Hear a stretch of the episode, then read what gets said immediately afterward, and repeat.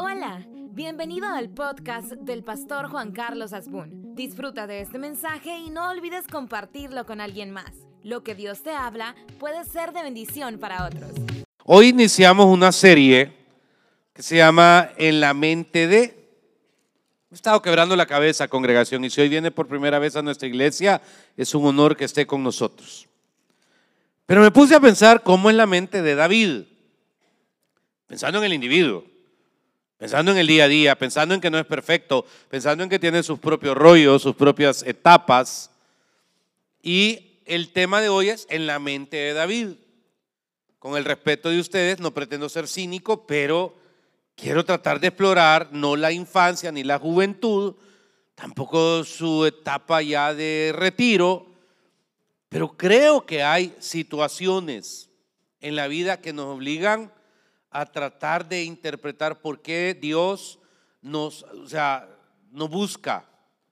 Porque hay gente que dice, yo no quiero nada con Dios, yo no quiero nada con Dios, a mí no me interesan las iglesias o cualquier otra cosa, pero de repente, si esa persona es observadora, se va cuenta que en, distintas áreas de su vida hay alguien que lo está impulsando, lo está llamando.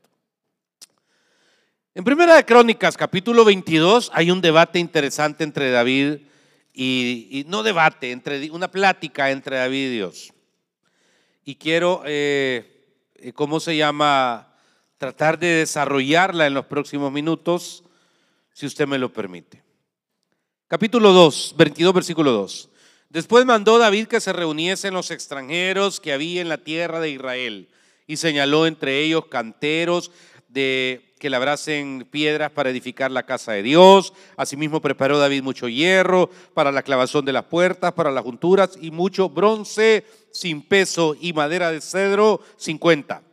Porque los sidonios y tirios habían traído a David abundancia de madera de cedro.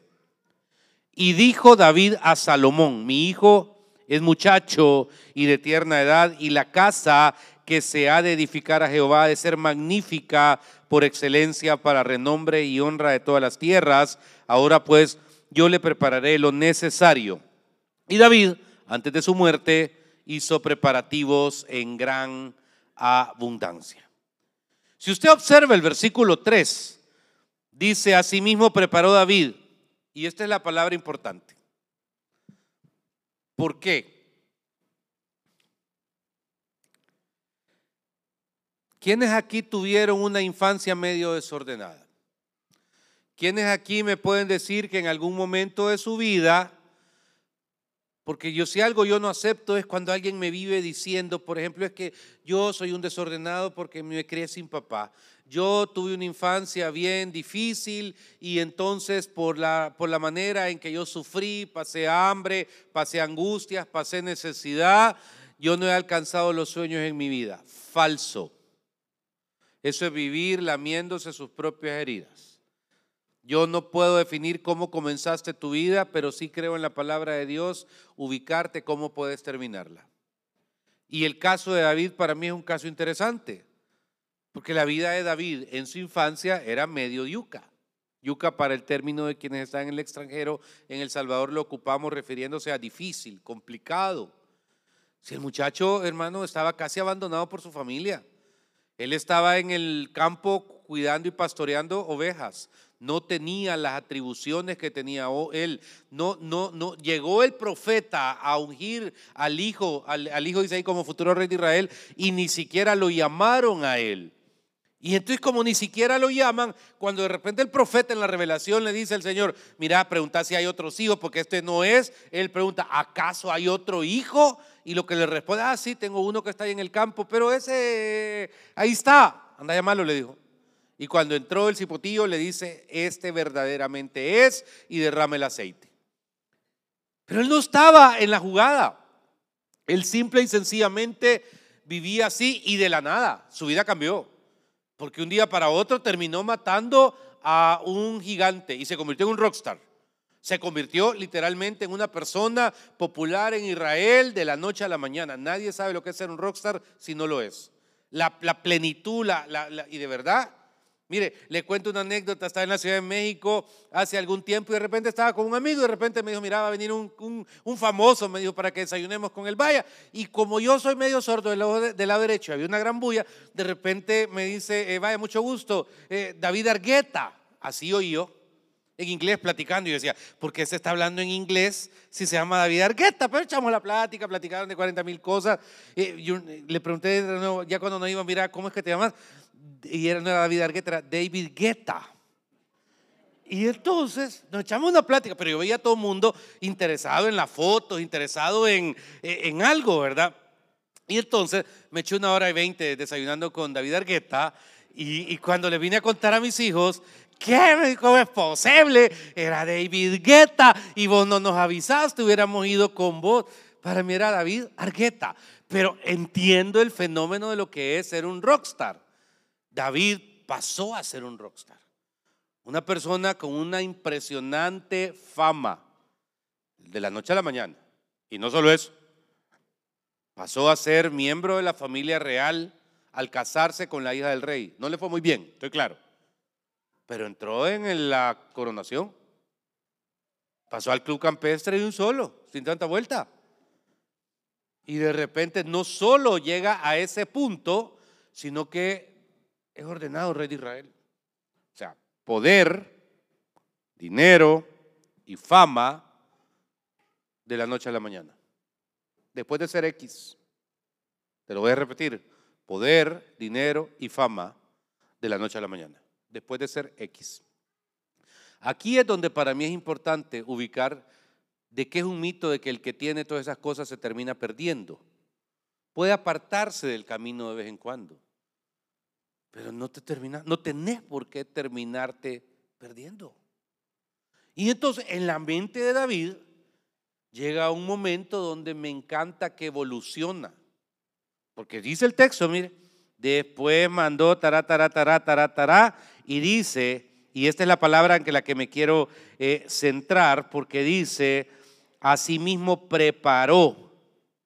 Ah, o sea que David avanzó de ser aparentemente el niño no responsable a ser alguien que prepara. Yo eso espero de usted, que usted pueda, yo, yo le permito berrinche a aquellas personas que tienen poco tiempo de caminar en las cosas de Dios, espiritualmente hablando.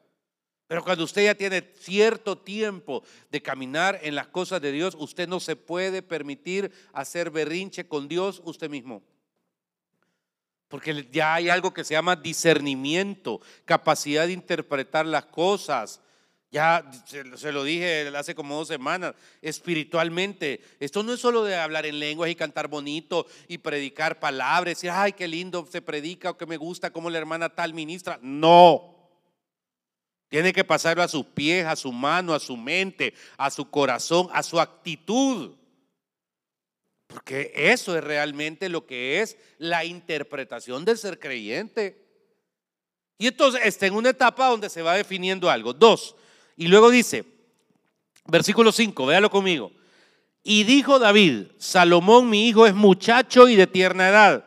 Y la casa que se ha de edificar a Jehová ha de ser magnífica por excelencia, para renombre y honra de todas las tierras. Ahora pues yo le prepararé lo necesario. Y David antes de su muerte hizo preparativos en gran abundancia. Vaya, aquí hay otra cosa súper interesante. Usted no le puedo pedir un favor, papá, mamá, no arruine a sus hijos. ¿Por qué dice eso, pastor? Yo creo que cada uno de nosotros sabe que cada hijo es distinto, de los que tenemos varios, y su personalidad. Pero muchas veces siento que nos atravesamos en la vida de ellos y pretendemos, según nosotros, cuidarlos y protegerlos, pero no nos damos cuenta que lo que estamos haciendo es volviéndolos incapaces en muchos aspectos para desarrollar muchas cosas. Aquí el planteamiento es, mi hijo está pequeño, ¿ok? Cuando Dios dijo eso, mi hijo estaba pequeño y mi misión es prepararle las cosas para que cuando él llegue a cierta edad, él las ame. En la mañana me sorprendió el muchacho de rojo que está ahí en la parte de atrás. Me encantó que entró y le dije, ¿qué tal? ¿Cómo estás? Vine tarde, me dijo. ¿Y eso? Pues fíjese de que vine tarde para esperar a mi familia, porque si no viene mi familia, capaz se acostumbran a yo no venir a la iglesia. Y entonces eh, yo quiero que mis hijos, me dijo algo así parafraseado, crezcan y caminen en las cosas de Dios. Me encantó, porque uno perfectamente puede vivir vidas paralelas. Y al final la relación con Dios, aunque no todo el mundo en la familia está en el mismo nivel, pero la relación con Dios debería ser maravillosa que toda la, familia caminara en bloque.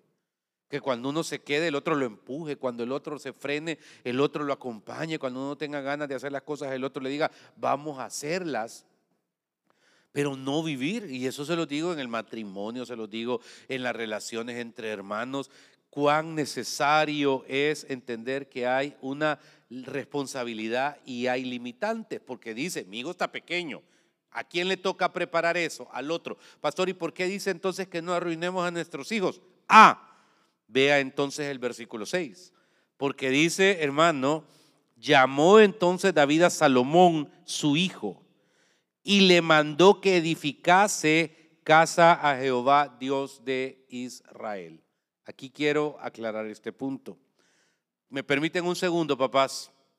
Nunca me menosprecien a sus hijos. Aprenda, por pequeños que sea, a delegarle responsabilidades conforme a su edad. Cosas chiquitas, cosas sencillas. Tiene cinco años la niña hijita, hágame un favor, sí, recoja eso. Enséñeselo. Enséñeselo.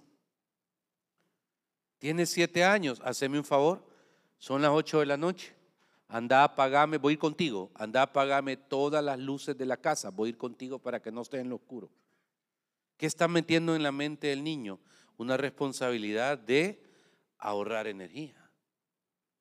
Y puedo seguir a los 10, a los 13, a los 15, porque hay una ley en la vida interesante y es que el que es fiel en lo poco, Dios siempre le ofrece después mucho. Pero el que no es fiel en lo poco, no trasciende en lo mucho. Pastor, ¿y eso dónde está en la Biblia de apagar la luz? La actitud está en la Biblia. La actitud está en los detalles. No, no podés darte el lujo de, criar hijos que aunque más que los protejas, cuando lleguen a una edad donde ya no estés, la vida y el mundo se los coma porque vos no tuviste el carácter de orientarlos en ciertas edades. Te estás paseando en tus hijos. Porque un día, por ejemplo, un día, esos hijos van a volar y esos hijos van a tener carácter y criterio propio. Y este, en la mente de David, a mí me encanta esto. ¿De dónde aprendió eso? De su papá. Mira, aquí está todo el ganado, equipo tipo Pedro, le digo yo el de la Heidi. Te vas a llevar las ovejas, las vas a pastar, vas a estar allá y vas a regresar tal día. ¿Qué es eso? Responsabilidad. Y ahora, ¿qué estoy viendo? Y dijo David a Salomón, hijo mío, en mi, eh, perdón, en el 6, llamó entonces David a Salomón su hijo y le mandó que edificase casa Jehová, Dios de Israel. Y le voy a hablar a los hijos ahora. Aprenda la bendición que hay en atender la delegación de responsabilidad de sus papás. Aguanta, pastor, este es mi jefe, está loco. No, no, cuidado. Hacelo. Hay veces no lo hagas por alegría, hacelo por actitud. ¿Ok? Pero es que mire, pastor, usted, usted no sabe la verdadera vida de mis papás. Si yo le contara que ellos no, no, no me importa. Yo nunca voy a prestar mis orejas para que un hijo me cuente el mal testimonio de sus papás. Pero sí te puedo decir que a pesar de que muchas veces los papás no tienen el mejor testimonio del mundo, te toca a vos honrar a padre y madre porque es el primer mandamiento con promesa. Deléguele. Niño chiquito, ¿qué le toca a él? Hacer, buscar, poner. Pero un día, y por eso viene el conocimiento acá, dice el texto, en la mente de David. Estamos metiéndonos solo en la mente de David. Ok, y vea conmigo, por favor, el siguiente texto, porque eh, el versículo 8 es determinante. Mas vino a mí palabra de Jehová diciendo, Tú has derramado mucha sangre y has hecho grandes guerras. No edificarás casa a mi nombre porque has derramado mucha sangre en la tierra delante de mí. He aquí te nacerá un hijo, el cual será varón de paz, porque yo daré paz de todos sus enemigos en derredor. Por tanto, su nombre será Salomón, y yo daré paz y reposo sobre Israel en sus días. Y dice el 10, Él edificará casa a mi nombre, y me será a mí por hijo, y yo le seré a él por padre, y afirmaré el trono de su reino sobre Israel para siempre. Tradúzcame eso, pastor. Toda la vida soñó David con una cosa, construir el templo. Por favor, en que Muel no cabe esa frase, Dios está en todos lados. Claro que Él es el creador de todo.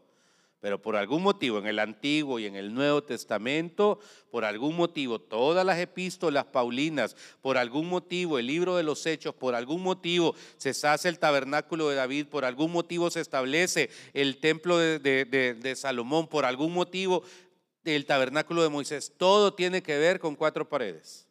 En la sensación de que es el lugar donde se le busca a Dios, aunque Dios esté en todos lados. Pero así está. Y aquí es donde la necesidad de congregarnos debe ser latente. La necesidad de buscar de Dios en comunidad es más que necesaria. Aunque no te metas. Yo estoy bien claro que hay veces las personalidades y que yo me voy a involucrar. No, quizás no. Pero el hecho de ser parte de algo es más que necesario. Y aquí rescato una regla que yo tengo y la quiero compartir si usted me lo permite. He aprendido en mis 55 años que los, los no de Dios, yo no me peleo con Dios. No te pelees con Dios. ¿A qué te referís? Ay, Señor, asumamos, vea, yo soy Dios, asumamos. Y le dice a David, ¿cómo quiero yo eh, hacerte el templo? ¿Es una buena intención? Sí. He, acumulado de todas las batallas oro, plata, bronce, madera para hacerte el templo. Y de repente le dice Dios, jugando a Dios, lo digo con respeto, no, fíjate David que yo soy Dios, vea, sí, sí Señor, fíjate que te agradezco tu corazón, tu esfuerzo, tu cariño, pero, pero no lo vas a hacer. Pero ¿cómo que no lo voy a hacer? No, no lo vas a hacer. ¿Y por qué no lo vas a hacer, Alex? Porque has derramado, pues sí, pero lo hice en tú, no, no. Mire, consejo de oro uno tiene que nunca vivirse peleando por Dios. Hay dos personajes en la Biblia que a mí me encantan. Uno que dijo un día, Jehová da, Jehová quita, sea el nombre de Jehová bendito. Como que dice, está bueno. Otro en la Biblia que dice, desnudo salí del vientre de mi madre y se acabó. Porque uno siempre, muchas veces con Dios se pierde para ganar, hombre. Me dijeron allá afuera que no sé qué están haciendo. Pastor, ¿qué es, qué es, qué para usted vientos contrarios? Entiendo el término, ¿verdad? La antesala a una bendición, les dije. Porque siempre que yo he visto que traquetea todo y que siento que esta cosa se va a estartalar y que siento que no hay mañana, después de un rato de estar en esa tembladera, yo veo como el Dios Todopoderoso sostiene la barca y nos lleva a lugares de refrigerio. No vas a construir el templo, David. Ok, está bien. No se pelee con Dios. Para nada. Ok. ¿Y entonces qué hago con todo lo que he guardado para construir el templo? Sigue siendo de Dios. Ahí está. Sigue siendo para la obra. Solo que le toca a tu hijo.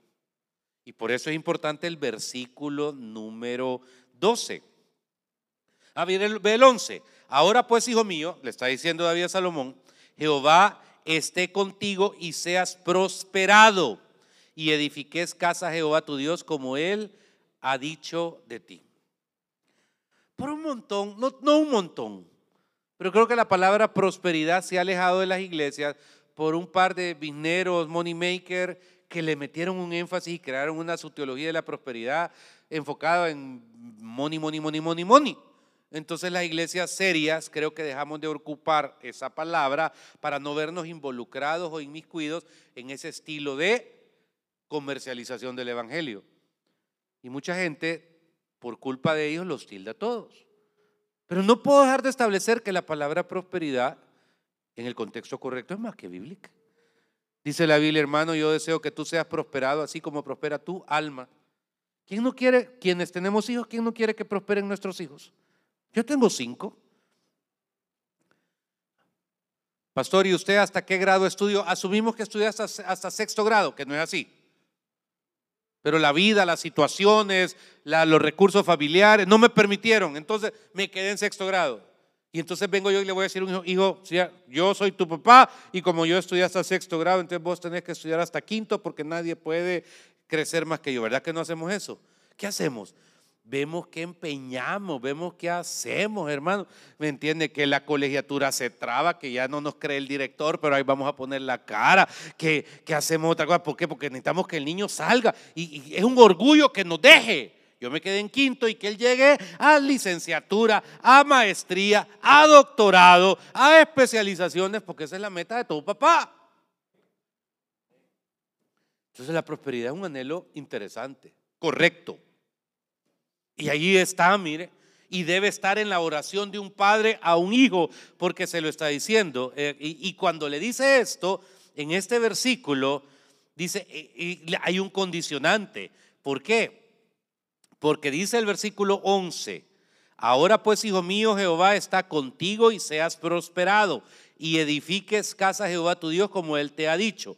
Pero luego dice el 12, Jehová te dé entendimiento y prudencia para que cuando gobiernes a Israel guardes la ley de Jehová tu Dios.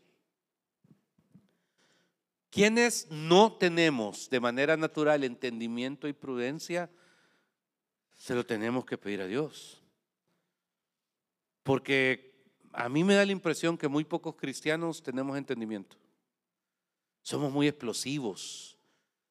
Oímos la primera versión y nos quedamos con esa. Somos muy criticones. Somos muy emocionales. ¿Sabe qué es entendimiento? ¿Cuánto es 3 más 1? ¿Cuánto es 3 más 1? Ok. ¿Y cuánto es 2 más 2? ¿Y cuánto es 1 más 3?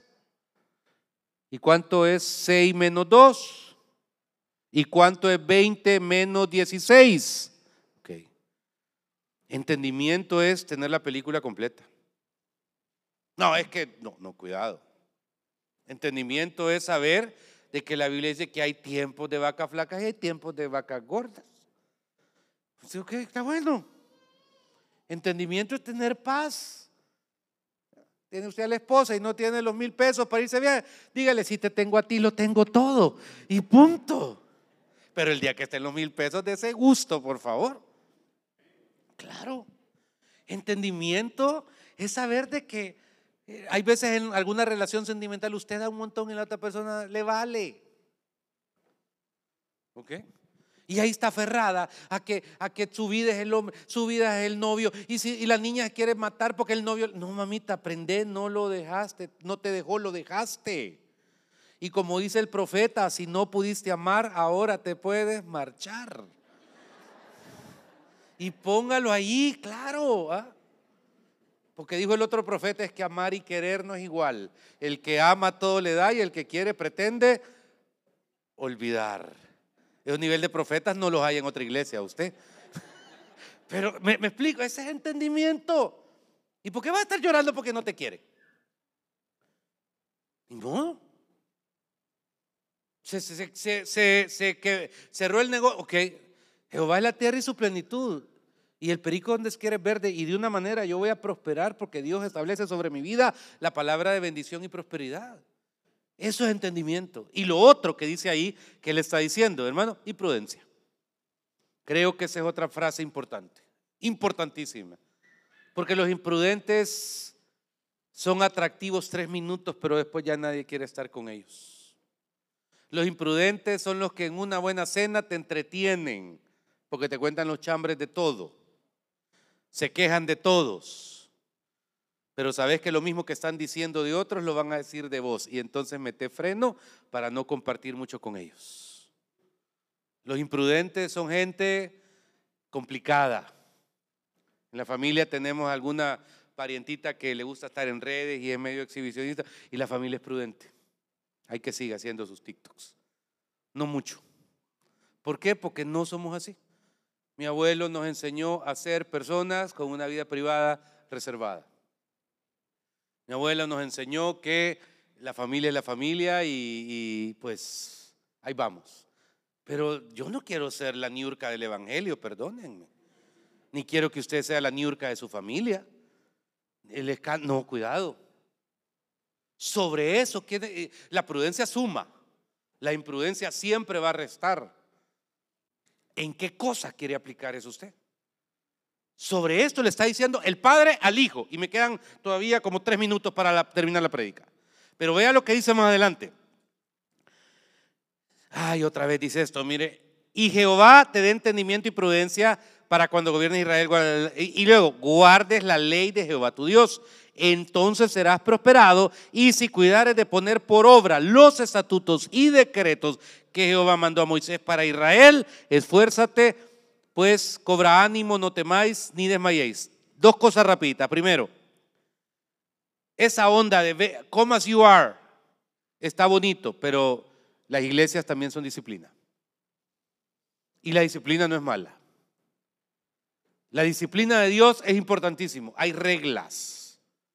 En un lugar, en, yo, yo admiro un lugar que tiene reglas. Un bar tejano de plano no me interesa. Un bar tejano que es donde la gente entra, sale, mata, dispara, insulta. No. Valorá que estás en un lugar que tiene reglas. La presencia de Dios tiene circunstancias y le está diciendo todo esto si guardares la ley de Dios y los estatutos. La ley de Moisés. Machos sin dueños no funcionan en las cosas de Dios. Y todos tenemos lucha, que quede claro, porque yo no soy pastor de computadoras. Y estoy bien claro que de 10 cosas yo fallo en 3, 4, 5, 6 y estoy más o menos bien en 4 y el otro año en esas cuatro que estoy más o menos bien, voy a estar eh, mal y quizás ya de las seis que estoy pero súper mal, rescatando, ahí voy con otra. No siempre voy a estar lineal, perfecto, aquí la iglesia perfecta. No, no, no, no. Sé claramente que cada uno de nosotros tiene sus propias luchas. La regamos a, a cada rato. Nos esforzamos, sí. Yo valoro que esté viniendo valoro. Un día me dijo alguien, es que esos que vienen tarde deberían de irse porque no... No, cuidado. Yo te invito a que vengas más temprano, pero yo valoro porque sé que si tenés una vida igual que la mía, hoy en la mañana tuve que sacar eh, las heces del chucho, las del gato, limpiar las orinas, recoger las cosas, sacar la basura, mover los carros, hacer estas vueltas para poder decir que estoy temprano aquí. Y entonces usted trabaja de lunes a viernes, probablemente hasta sábado, entonces más que quejarme, valoro que esté aquí. Pero sobre cualquier tipo de esas cosas es donde dice, Señor, ¿y cuáles son tus reglas? Saber lo que le agrada a Dios y lo que no le agrada a Dios. Saber y no pretender pasar por alto las reglas de Dios. Mejor está consciente, Señor, la estoy regando. Te pido perdón. Señor, la estoy regando. Ten misericordia de mí. Señor, estoy mal en esta área. Volví a caer en esta área. Ten misericordia de mí. Y bañes en ese chorrito de la misericordia y bañes en él y permanezca en él y no se salga de él. Pero el día que usted pase por alto, ignorando la ley de Dios, diciendo, nada, si yo, la verdad que, cuidado. Porque así como hay tres doritos después en la tierra, hay tres doritos después en el cielo. Y si no sabe que son tres doritos después, te falta barrio, papá. Sobre todo eso es donde yo quiero que usted tenga un fundamento. Y cierro con esto, porque dice el texto, y esto me encanta. Versículo 14. He aquí, yo con grandes esfuerzos he preparado para la casa de Dios cien mil talentos de oro, un millón de talentos de plata, bronce y hierro sin medida, porque, porque es mucho, y asimismo he preparado madera, piedra, a lo cual tú añadirás. Fíjese que ya le había dicho a Dios que no le iba a ocupar a él para que cortara la cinta simbólica. Aquí cualquiera se resiente. Pero este hombre tenía tal pasión por las cuatro paredes, tal pasión por el lugar, que yo siento que hoy no la tenemos. No la tenemos. Aquí hubo gente que fue a otra iglesia el día del aniversario porque iba a estar muy lleno. Me lo dijo un hermano, ah, yo no vine porque fíjate que estaba muy lleno, entonces dije voy a ir a otro lado. Y yo, seis meses hemos estado hablando del aniversario, chero, dije yo en mi mente, te valí. Literal, te valí. Pero bueno, me quité la raíz de amargura, platicamos y todos amor y paz y nos abrazamos y nos besamos. Pero sobre cualquier cosa me encanta esto, con gran esfuerzo, con grandes esfuerzos. ¿Sabe por qué? Porque las cosas cuestan. Y esas son las que se valoran. Todo es peleado. Ahí veo que una hermana de la iglesia publica, estoy alquilando, eh, eh, de esas que venden, ¿cómo se llaman? Real estate, real, esos que andan alquilando y vendiendo propiedades. Eso, y yo la tengo en la mira. Me la encuentro en la pizza de vez en cuando, pero no significa que no tengo en la mira. Y digo, Señor, bendice que esta mujer pueda vender o alquilar esto. O sea, creo que es peleado. Y aquí es donde tenemos una función unos por otros. SL, a mí no se me olvida su proyecto y ahí le escribo permanentemente pidiendo misericordia por aquello. Es peleado. Y si hay otras iglesias donde, ay Señor, hoy quiero palomitas de maíz, y plum, plum, plum, plum, aparecen las tres bolsas de palomitas de maíz, cheddar, mantequilla y light, aquí no. Aquí cuesta, pero se ve y se ve y se ve. ¿Y dónde quiero aterrizar esto? En la mente de un hombre que no era nadie cuando comenzó su vida. No era nadie para su familia, pero terminó como rey de Israel. ¿Cómo se llama el escudo de la bandera que lleva el nombre Israel? Escudo de... de escudo de... Hasta este día, el que no era nadie, terminó con identidad. Se le llama al linaje la casa de David. El día que el ciego estaba ahí tirado y pareció Jesús, no le gritó Jesús, hijo de Jehová, le dijo Jesús, hijo de si en este capítulo, en esta transición se resiente, ah, pues no, como no me escogió a mí, no, ah, pues me aparta, cuidado. ¿Cómo te llamas? Jesús, hijo de Aarón, hubiera dicho. Hubiera pasado desaparecido porque la regó. Pastor, ¿y qué quiere decirme con este mensaje? Que en momentos transicionales de su vida, que su mente no lo traicione. Oye, que ni el éxito ni las pruebas lo traicionen que no la riegue. Que si está lejos de Dios, hermano, aquí nadie le va a poner una pistola por venir, ni le va a poner una pistola por no venir. Pero venga, que entienda que para David había una pasión, su casa. Me preocupa que para usted no haya ni una. Quiero invitarles a todos a ponerse de pie. Señor, gracias por esta mañana en tu casa. Tratemos de no salir por respeto a las personas. Gracias esta mañana por tu casa, por quienes hoy están acá por quienes te necesitan aunque no lo acepten. Y que tú seas, Señor, el que esté con nosotros siempre. Hoy yo quiero orar por ellos. Y me incluyo, me meto ahí también. Por nuestras luchas, por nuestras necesidades del alma y de la carne. Y pero sobre todo del espíritu. Porque tú seas el que permite, Señor, que la relación contigo se fortalezca. No nos sueltes, Señor. Aunque nosotros querramos salir corriendo, no nos sueltes, te lo ruego, Señor. Aunque queramos hacernos a un lado, no nos sueltes, Señor. Por favor, Jehová. Gracias por quien está aquí hoy. En el nombre del Padre, del Hijo y el Espíritu Santo. Y si hubiera alguien sin Cristo que nunca le ha recibido, ahí donde está, puede decirle hoy, Señor, te acepto en mi corazón, te pido vivir en tus planes y tus propósitos, reconozco la cruz como el lugar donde alcanzo el perdón de pecado, la salvación y la vida eterna. Entra en mi corazón y dame esa salvación preciosa, perfecta y por fe. En tu nombre santo, Dios. Amén. Gracias por ser parte de este podcast. Si este mensaje te gustó, lo puedes compartir en tus redes sociales y suscribirte. Dios te bendiga.